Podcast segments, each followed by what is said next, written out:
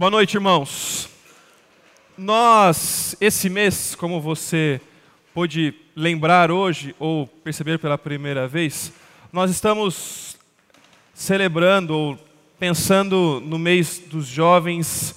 Isso é uma prática das igrejas batistas já há algum tempo, que visa tanto dar oportunidades para jovens, adolescentes, para participarem de áreas que é, nem sempre trabalham na igreja, mas o louvor e outras tantas, mas também dizer que a gente, como igreja, pense como é importante nós também trabalharmos com essas faixas etárias. Não porque, como às vezes nós costumamos ouvir, que os jovens, adolescentes, crianças serão a igreja de amanhã. Muito pelo contrário, nós temos esse povo que aqui estava e tantos outros já fazem parte da igreja de hoje. E nós precisamos cultuar a Deus juntos. A ideia da temática da Igreja 2.0, essa que você vê aqui, que nós escolhemos para esse mês, é para meditarmos como esses princípios que foram estabelecidos por Jesus lá no primeiro século, quase dois mil anos atrás, como eles podem é, ser aplicados hoje. Quer dizer que nós estamos mudando tudo, mas o mundo mudou. Como as coisas aconteciam há dois mil anos, elas não acontecem exatamente mais hoje. Na política, na sociedade, como as coisas foram programadas para acontecer, muita coisa mudou. E a gente precisa aprender a lidar com a dinâmica de hoje em dia e comunicar de maneira clara para que jovens, adolescentes, crianças, até adultos desta geração consigam entender a melhor mensagem que já foi anunciada nesse mundo a mensagem de que Cristo Jesus morreu e ressuscitou para salvar pecadores. Tem um autor que eu gosto muito, bastante conhecido, que chama-se Timothy Keller, que ele disse uma frase que para mim é, é norteadora e eu gostaria de compartilhá-la com os irmãos. Ele disse assim em, um, em uma certa oportunidade: O Evangelho tem que ser comunicado de novas maneiras, de é, desculpa, de novas maneiras, a fim de desafiar e ressoar com os ouvintes. Tem a ver com a maneira como comunicamos e não necessariamente com o conteúdo ser transformado. Ele diz assim: para que possamos comunicar a esperança em Cristo, com novas ênfases e modos de expressão necessários. No entanto, os fundamentos da fé do Credo dos Apóstolos e do Evangelho de Cristo, esses nunca mudam. Ou seja, nós temos um conteúdo que não pode mudar, mas nós temos formatos que nós precisamos adaptar para que as pessoas precisem ou possam, possam entender, desculpa, para que as pessoas possam entender o que está dizendo. Cristo Jesus veio há dois mil anos atrás e falou um idioma que nós não falamos. Nós estamos mudando de alguma maneira a forma como as coisas acontecem. Ele contou histórias que nós lidamos de maneira diferente. Muitos daqueles primeiros cristãos não sabiam ler e escrever. E hoje nós temos Bíblias em nossas mãos, temos aplicativos a nosso acesso. Nós precisamos refletir sobre isso, e essa é a intenção a cada uma das nossas mensagens que nós já falamos até aqui, e nós continuaremos conversando hoje. Se você tem a sua Bíblia consigo aí, eu gostaria de pedir que você abra ela comigo, por favor no Salmo 145. Ou se você é daqueles mais modernos, pode acessá-la também, tá bom? Salmo 145.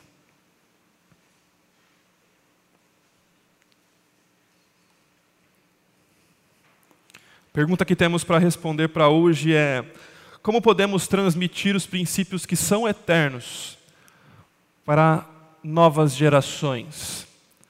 Um conteúdo tão profundo, tão importante como podemos transmitir para novas gerações. Salmo 145, leremos primeiro do versículo 1 até o versículo 4. Eu te exaltarei, meu Deus e meu Rei. Bendirei o teu nome para todo o sempre. Todos os dias te bendirei e louvarei teu nome para todo sempre. Grande é o Senhor e muito digno de ser louvado sua grandeza não tem limites. Uma geração contará a outra a grandiosidade dos teus feitos. Eles anunciarão os teus atos poderosos. Conta-se a história de que um pai, ele era professor de escola bíblica na igreja. Alguém tinha convidado ele para fazer parte da escola bíblica, talvez a pessoa que liderava o ministério, convidou aquele pai para fazer parte de uma das salas e ele daria aquela matéria. A aula que caiu para ele dar naquele dia era Marcas de um Cristão Verdadeiro. E ele preparou o material, estudou a matéria, e no domingo pela manhã, antes deles virem à igreja, ele resolveu compartilhar com a sua esposa um pouco do conteúdo do que seria as marcas de um cristão verdadeiro. E ele começou a falar para a esposa o que tinha estudado e o que ele iria falar na aula. E aí, depois de ouvir todo o relato da aula, o filho dele pequenininho, que estava um pouco distante, chamou a atenção dos pais para fazer um comentário. E você sabe como criança é esperta e como elas às vezes falam algumas coisas que a gente nem considera imaginar. Né? Aquela criança chegou para o papai e falou assim: Papai, essas são as marcas de uma pessoa que é um cristão verdadeiro? E aí o pai falou: Sim, filho, são. E ele disse assim: Eu acho que eu não conheço nenhum cristão verdadeiro. A pergunta que vem na nossa mente é: será que esse pai não vivia aquilo que ele ia ensinar? Mas aqui eu não estou pensando em, em falar mal dos pais, muito pelo contrário. Mas como diz alguns pensadores, como esse que eu encontrei nesses dias que estudava, Dar o exemplo não é a melhor maneira de influenciar os outros, é a única. Ou como outra pessoa disse, nada é tão contagioso quanto um exemplo. Ou ainda outro que disse assim: um nobre exemplo torna fáceis as ações mais difíceis. Preste atenção nisso. Um nobre exemplo torna fáceis as questões mais difíceis. O que esses pensadores concordam com a palavra de Deus é que conhecer a Deus, viver para a glória de Deus, algo tão maior do que nós mesmos, tão difícil de medir, só é possível entender de fato por meio de exemplos palpáveis, tangíveis do que a palavra faz em nós. É isso aqui que nós veremos no, Salmos, no Salmo 145.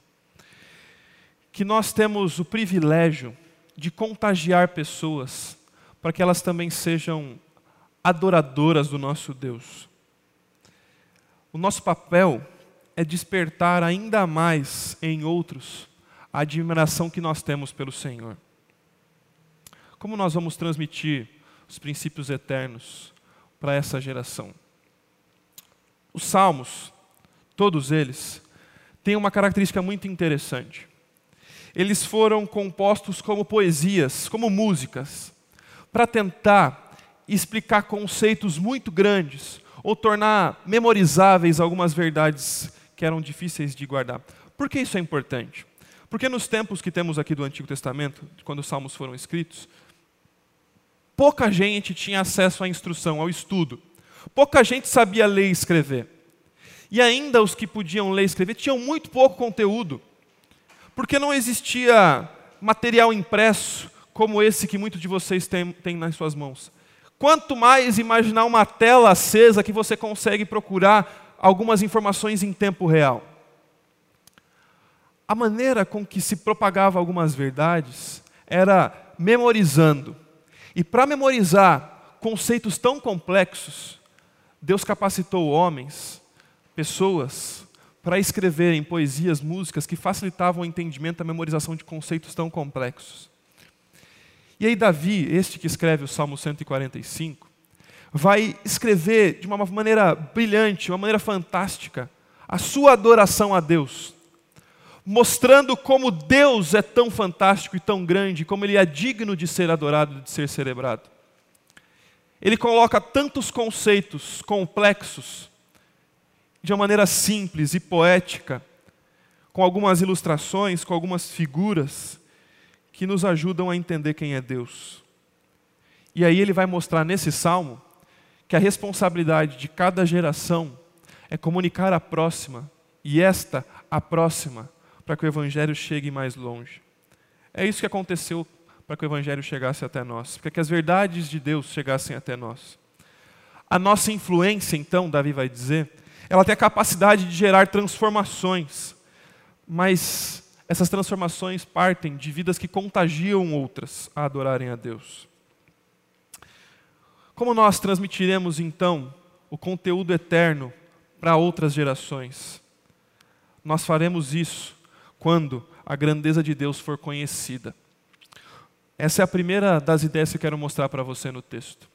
Acompanhem comigo a leitura de todo o salmo, por favor, Salmo 145. Temos 21 versículos, peço que você me acompanhe com atenção.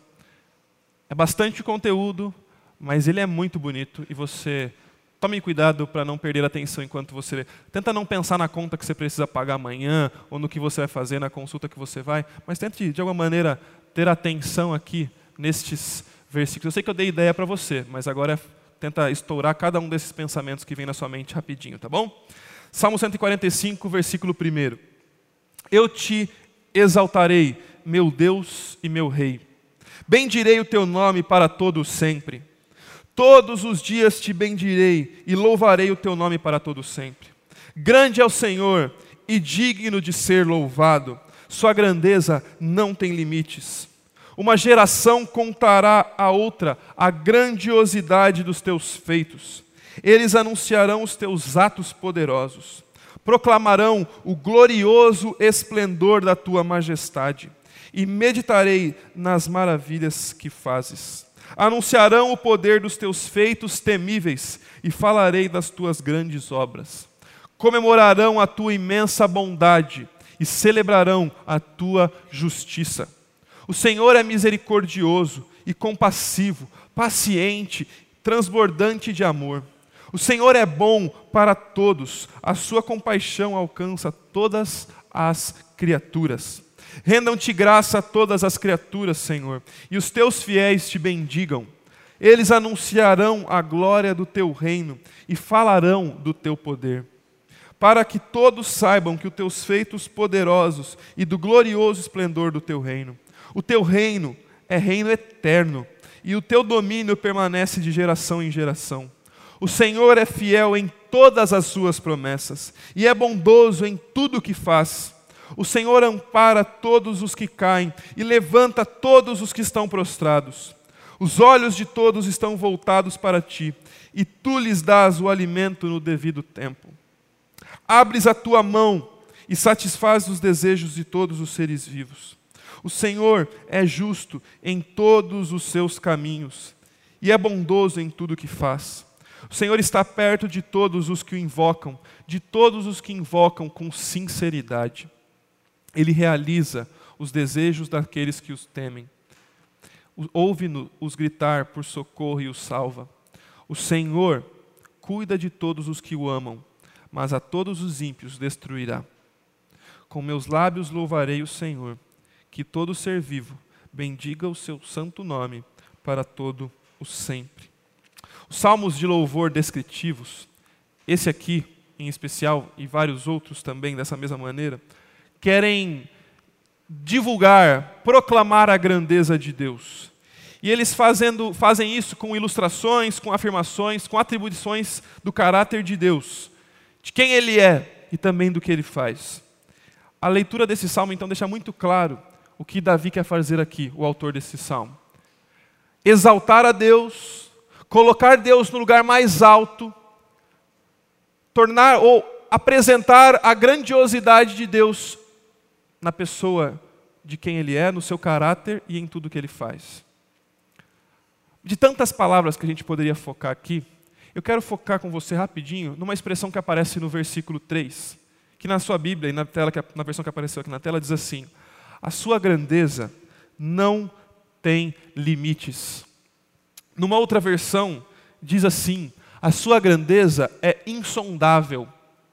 Ou uma versão um pouco mais atual, diz que é impossível medir as suas ou a sua grandeza.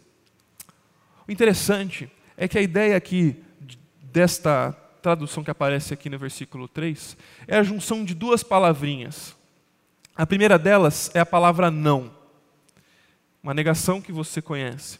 A segunda poderia ser traduzida como algo que não é possível mensurar, estudar, sondar, buscar, pesquisar, entender. O que Davi está querendo dizer e mostrar é que Deus é tão grande, tão maravilhoso, tão glorioso, que não dá para mensurar o tamanho dele. Não dá para pegar uma régua, por maior que ela seja. Não dá para colocar Deus numa escala, porque Deus é maior do que todas elas. O que Davi está querendo dizer é que a, grande, a grandeza de Deus ela é tão infinita que ela não consegue entrar na minha e na sua mente. Nós não conhecemos nada que seja tão grandioso como a glória de Deus. Nós estudamos áreas da vida e já achamos que tem bastante conteúdo. Mas o que a palavra de Deus está dizendo aqui, Davi está colocando, é que Deus é tão maravilhoso que ele não cabe dentro do nosso cognitivo. E aí você deve estar pensando assim, então o que a gente está fazendo aqui hoje, né? Se Deus não cabe na nossa mente, vamos todo mundo embora. O incrível da palavra de Deus é que a única forma de nós conseguirmos entendê-lo de alguma maneira é porque Ele escolheu se revelar a nós. Se Deus não nos desse informação dele ou informações sobre Ele, a gente não teria condição de entender. O próprio Deus, em Sua grandiosidade, se revelou a nós.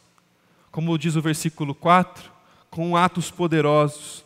Como diz o versículo 6, com feitos tremendos.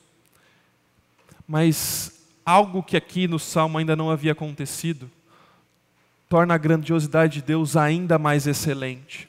Como diz Hebreus no capítulo 1, versículos de 1 a 3, há muito tempo Deus falou de muitas ou de várias maneiras aos nossos antepassados por meio dos profetas. Mas nesses últimos dias falou-nos por meio do Filho, a quem constitui o herdeiro de todas as coisas e por meio de quem fez o universo. O Filho é o resplendor da glória de Deus, a expressão exata do seu ser, sustentando todas as coisas por Sua palavra poderosa. Depois de ter realizado a purificação dos pecados, ele se assentou à direita da majestade nas alturas. Jesus Cristo é a encarnação da grandiosidade de Deus. Quando nós conseguimos visualizar perceber quem Jesus é, nós conseguimos contemplar, ainda que de maneira limitada por conta do nosso entendimento, a grandiosidade de Deus. Como diz Tito capítulo 2, versículo 11, em Cristo Jesus, a graça de Deus se revelou aos homens. Como diz também João capítulo 1, versículo 14, o Verbo se fez carne e habitou entre nós, cheio de graça e de verdade e vimos a sua glória, glória como unigênito do Pai. O que todas as pessoas desse mundo imaginavam que seria só um bebê, é na verdade o Rei do universo que tornou visível, palpável a grandiosidade de Deus para que nós pudéssemos conhecê-lo.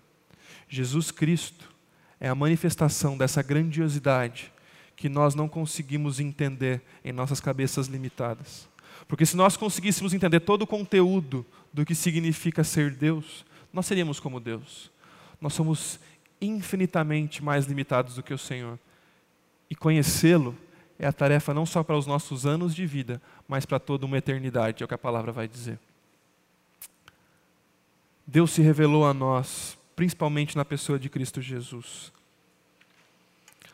E o que é ainda fantástico é saber que todo esse conteúdo, que muitas vezes nós não entendemos completamente, é só o beabá de Deus para nós.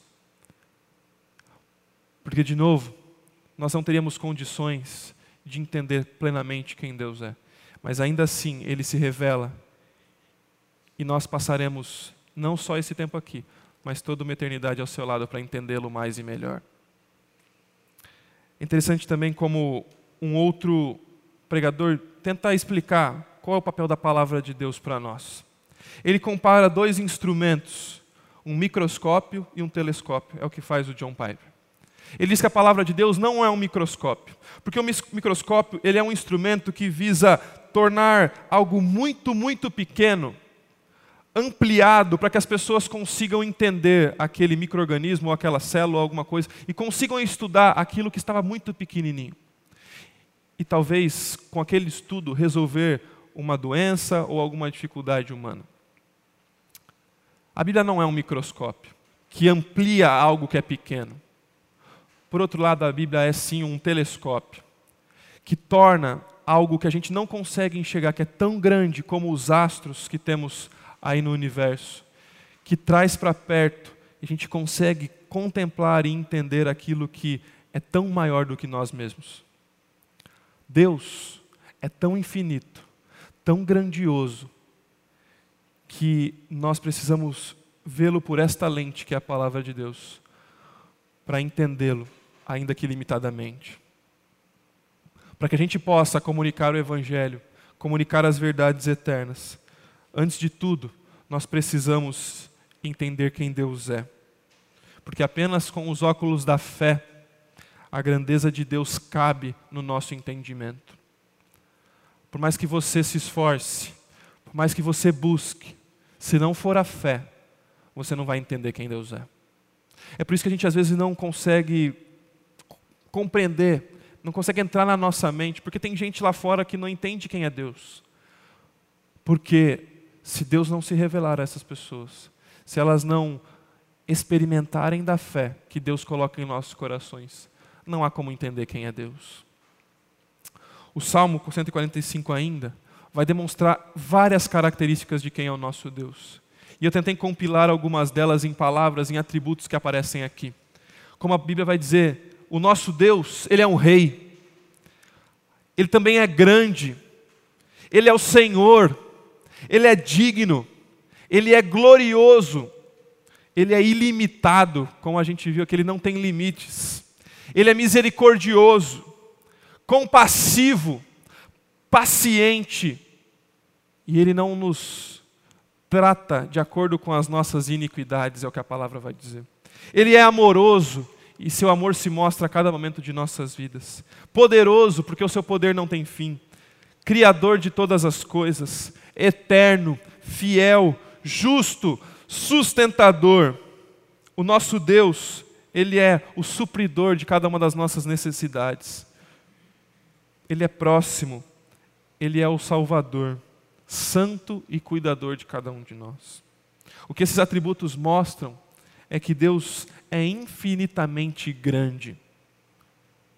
Ele é maior do que toda a nossa humanidade individual e coletivamente.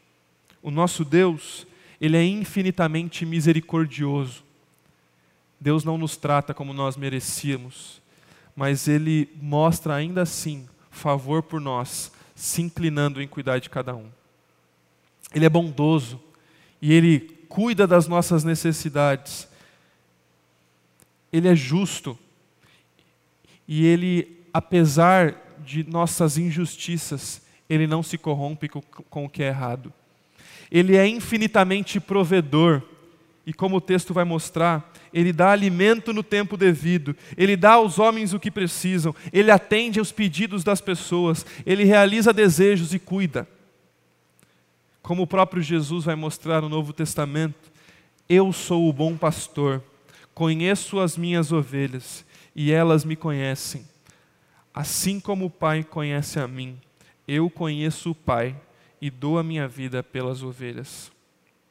Tudo que nós conhecemos de Deus, tudo que nós podemos conhecer, ainda é extremamente limitado.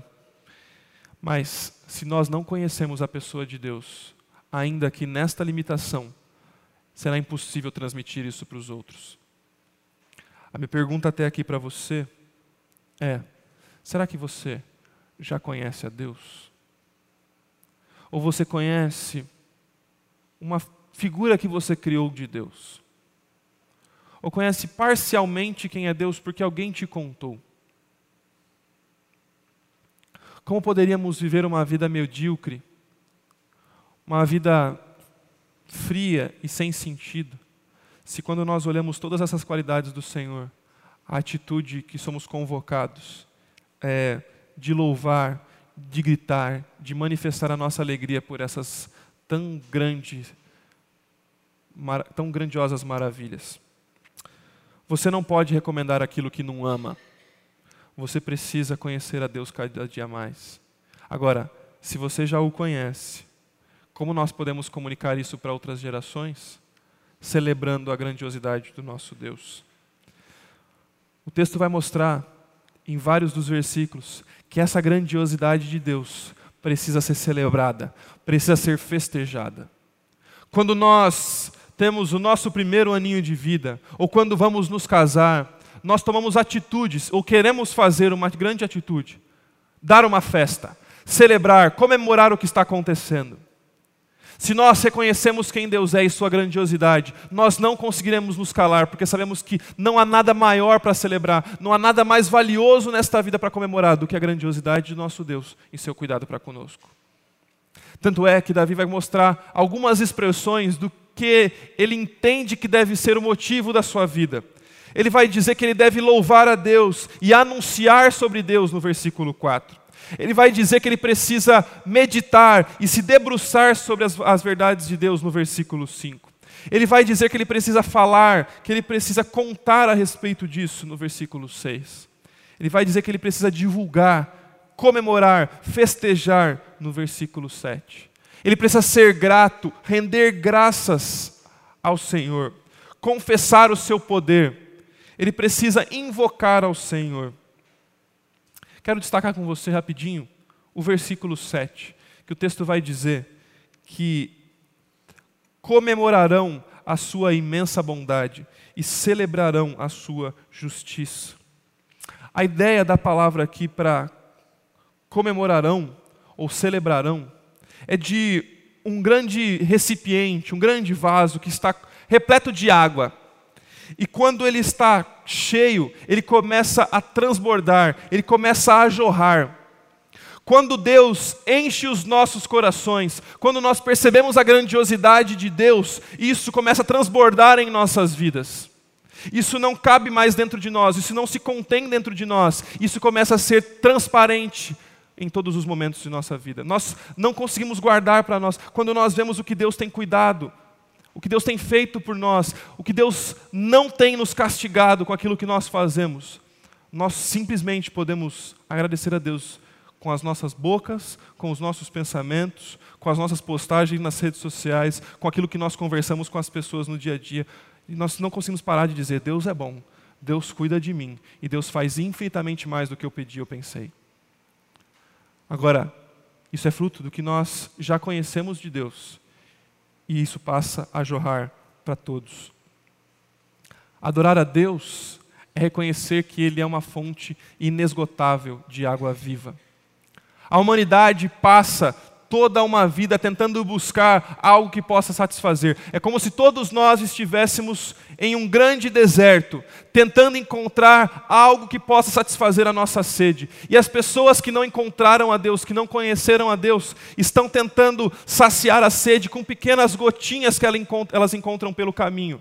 Enquanto nós que conhecemos o Rei dos Reis, o Senhor dos Senhores, esse grande Deus que aqui está, temos um oceano para nos inundar e nos saciar, temos a fonte inesgotável de água fresca para a vida eterna.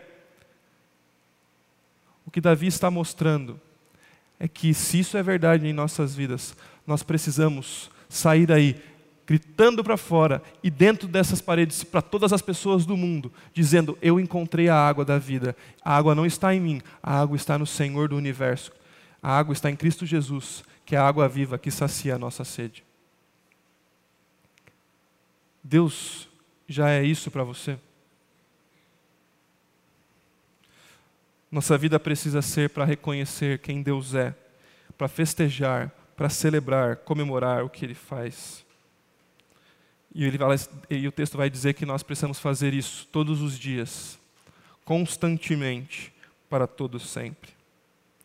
Davi está expressando aqui o que no Novo Testamento alguns discípulos de alguma maneira repetiram, quando eles foram pressionados a parar de dizer, para de falar de Deus aí, para de falar sobre esse Senhor que vocês estão seguindo.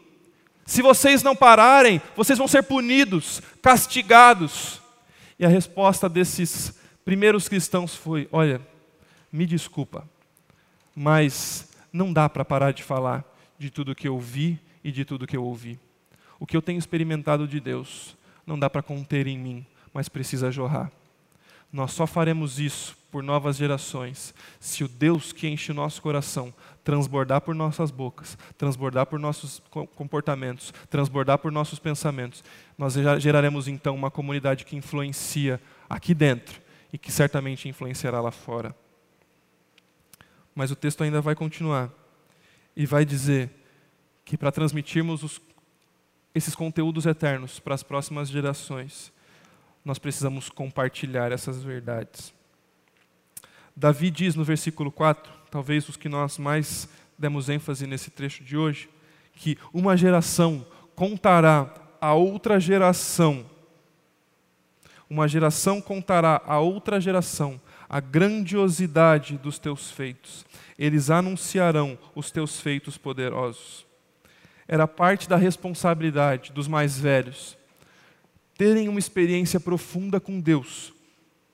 E depois de terem essa experiência profunda com Deus, ou enquanto elas estão tendo essa experiência profunda com Deus, eles deveriam compartilhar com as próximas gerações, para que esses também conheçam a Deus e compartilham com a próxima, e com a próxima, e com a próxima.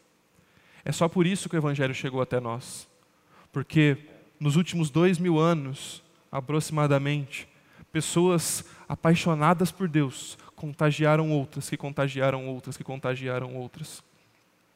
É bem verdade que nesse caminho teve gente que se perdeu. É verdade que tivemos pessoas que falaram o que não deveriam, pessoas que se desviaram do caminho.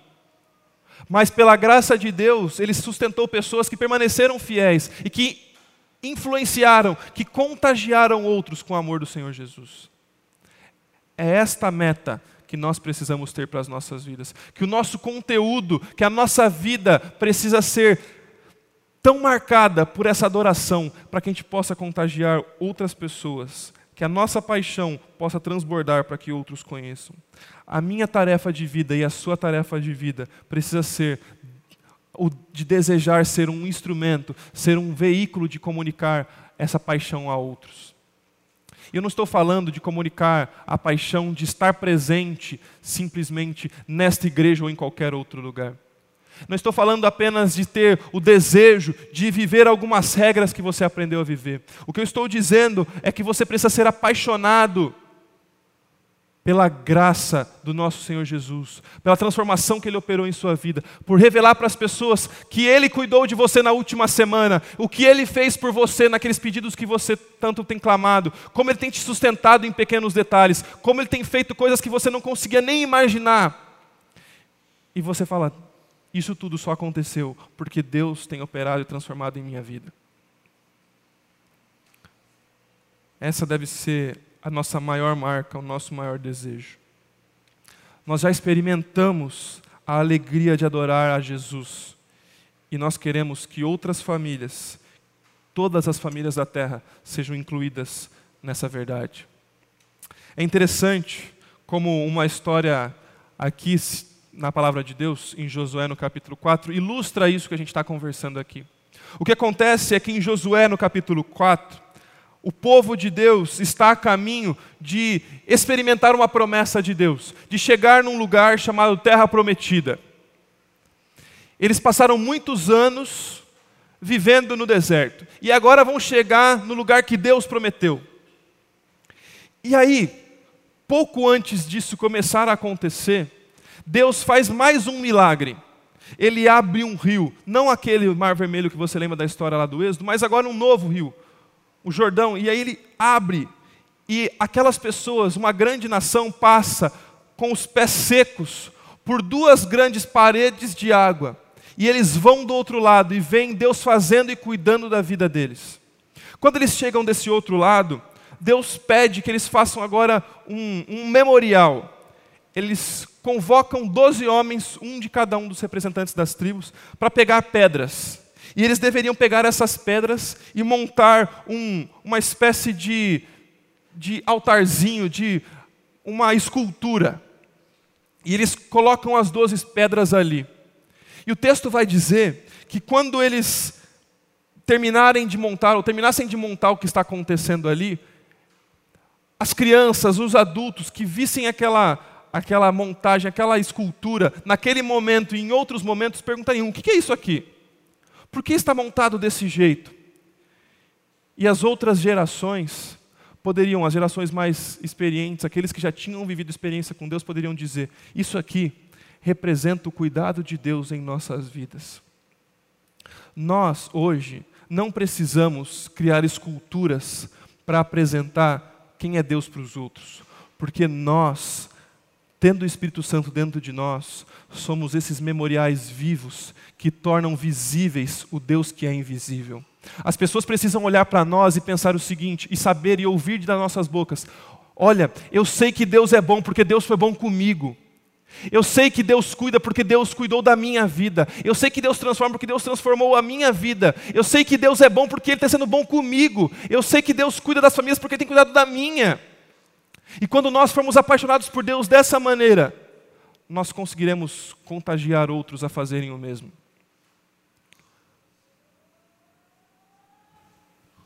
Nossa adoração sincera é a melhor forma de contagiar a nova geração. Quando expressamos a nossa adoração a Deus, contagiamos outros a fazer o mesmo. Não se trata simplesmente da forma com que nós cantamos no culto, mas também. Não se, não se trata simplesmente de quando ou como vamos à igreja, mas também. Mas se trata de um coração que é tão contente por pertencer a Deus, que não consegue se guardar sem dizer a todo mundo, e principalmente aqueles que estão mais próximos, tudo o que viram e ouviram e experimentaram de Deus. Nós faremos diferença aqui na nossa igreja, para as próximas gerações, para esses jovens adolescentes que estão cantando aqui, quando nós formos extremamente apaixonados por Deus. Quando o que sai da nossa boca não for fofoca, não for piada que não deveria, não forem reclamações, mas forem as palavras de vida eterna que ouvimos do nosso Mestre. Quando o nosso conteúdo mais importante for o que Jesus fez e quem Ele é, do que as piadas que gostamos de falar. Não porque nós não podemos lidar com algumas das nossas características, mas porque mais importante do que tudo isso é celebrar ao Rei dos Reis, o Senhor dos Senhores, e dizer: O que eu sou, eu entrego aos teus pés. Porque, Deus, o que eu sou só faz sentido porque o Senhor é quem o Senhor é. Nós só conheceremos a Deus pelos óculos da fé, porque Ele escolheu se revelar a nós. Mas nós, que já conhecemos a Deus, precisamos ser esses que adoram tanto ao Senhor, que influenciam, que contagiam outros. A minha oração é que a gente possa a cada dia ser mais essa comunidade que é tão apaixonada por Deus, mas tão apaixonada por Deus, que não consegue se calar.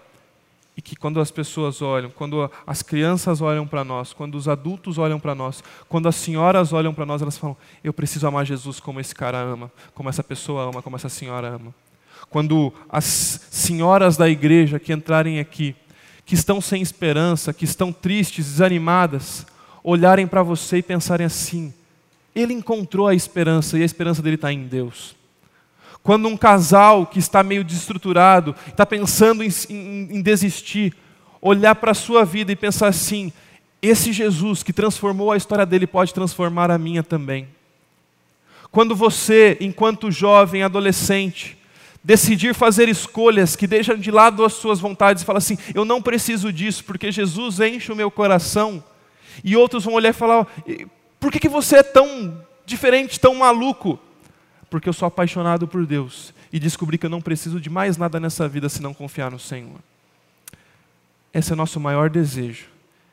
Essa é a minha maior oração por minha vida, porque eu sei que eu ainda não sou perfeito nessa área. E também por vocês. Somente a graça do nosso Senhor Jesus pode nos capacitar a sermos e fazermos tudo isso que esse salmo nos convoca a fazer e ser. Quero convidar você a fechar os seus olhos e clamar comigo pela ajuda de Deus. Santo e eterno Deus e Pai, obrigado pela tua graça, obrigado porque ela nos contagia e nos transforma, obrigado porque ela nos coloca nos eixos e nos molda segundo a tua vontade. Obrigado porque se não fosse o Senhor se revelando a nós, nós não teríamos condição de entender e de conhecer as verdades eternas. Deus, que essa graça possa inundar os nossos corações, para que elas possam também jorrar para outros e principalmente para as novas gerações. Para que os nossos filhos, com os nossos jovens, adolescentes, adultos, possam ver a paixão que temos pelo Senhor em nossas vidas Deus, meu clamor é para que eles possam ver em mim o quanto eu te amo. E peço pelos meus irmãos também, que eles possam te amar tanto, para que possam transbordar dessa maneira. Deus, nos capacita com a tua graça, porque nós não conseguimos sozinhos. Que o teu amor esteja conosco a cada dia e que o teu Santo Espírito nos ajude em cada uma das necessidades do nosso dia, nos guiando e nos dando sabedoria em cada uma das áreas que nós não temos. Cuida do teu povo aqui presente, Pai, em nome de Cristo Jesus. Amém e amém.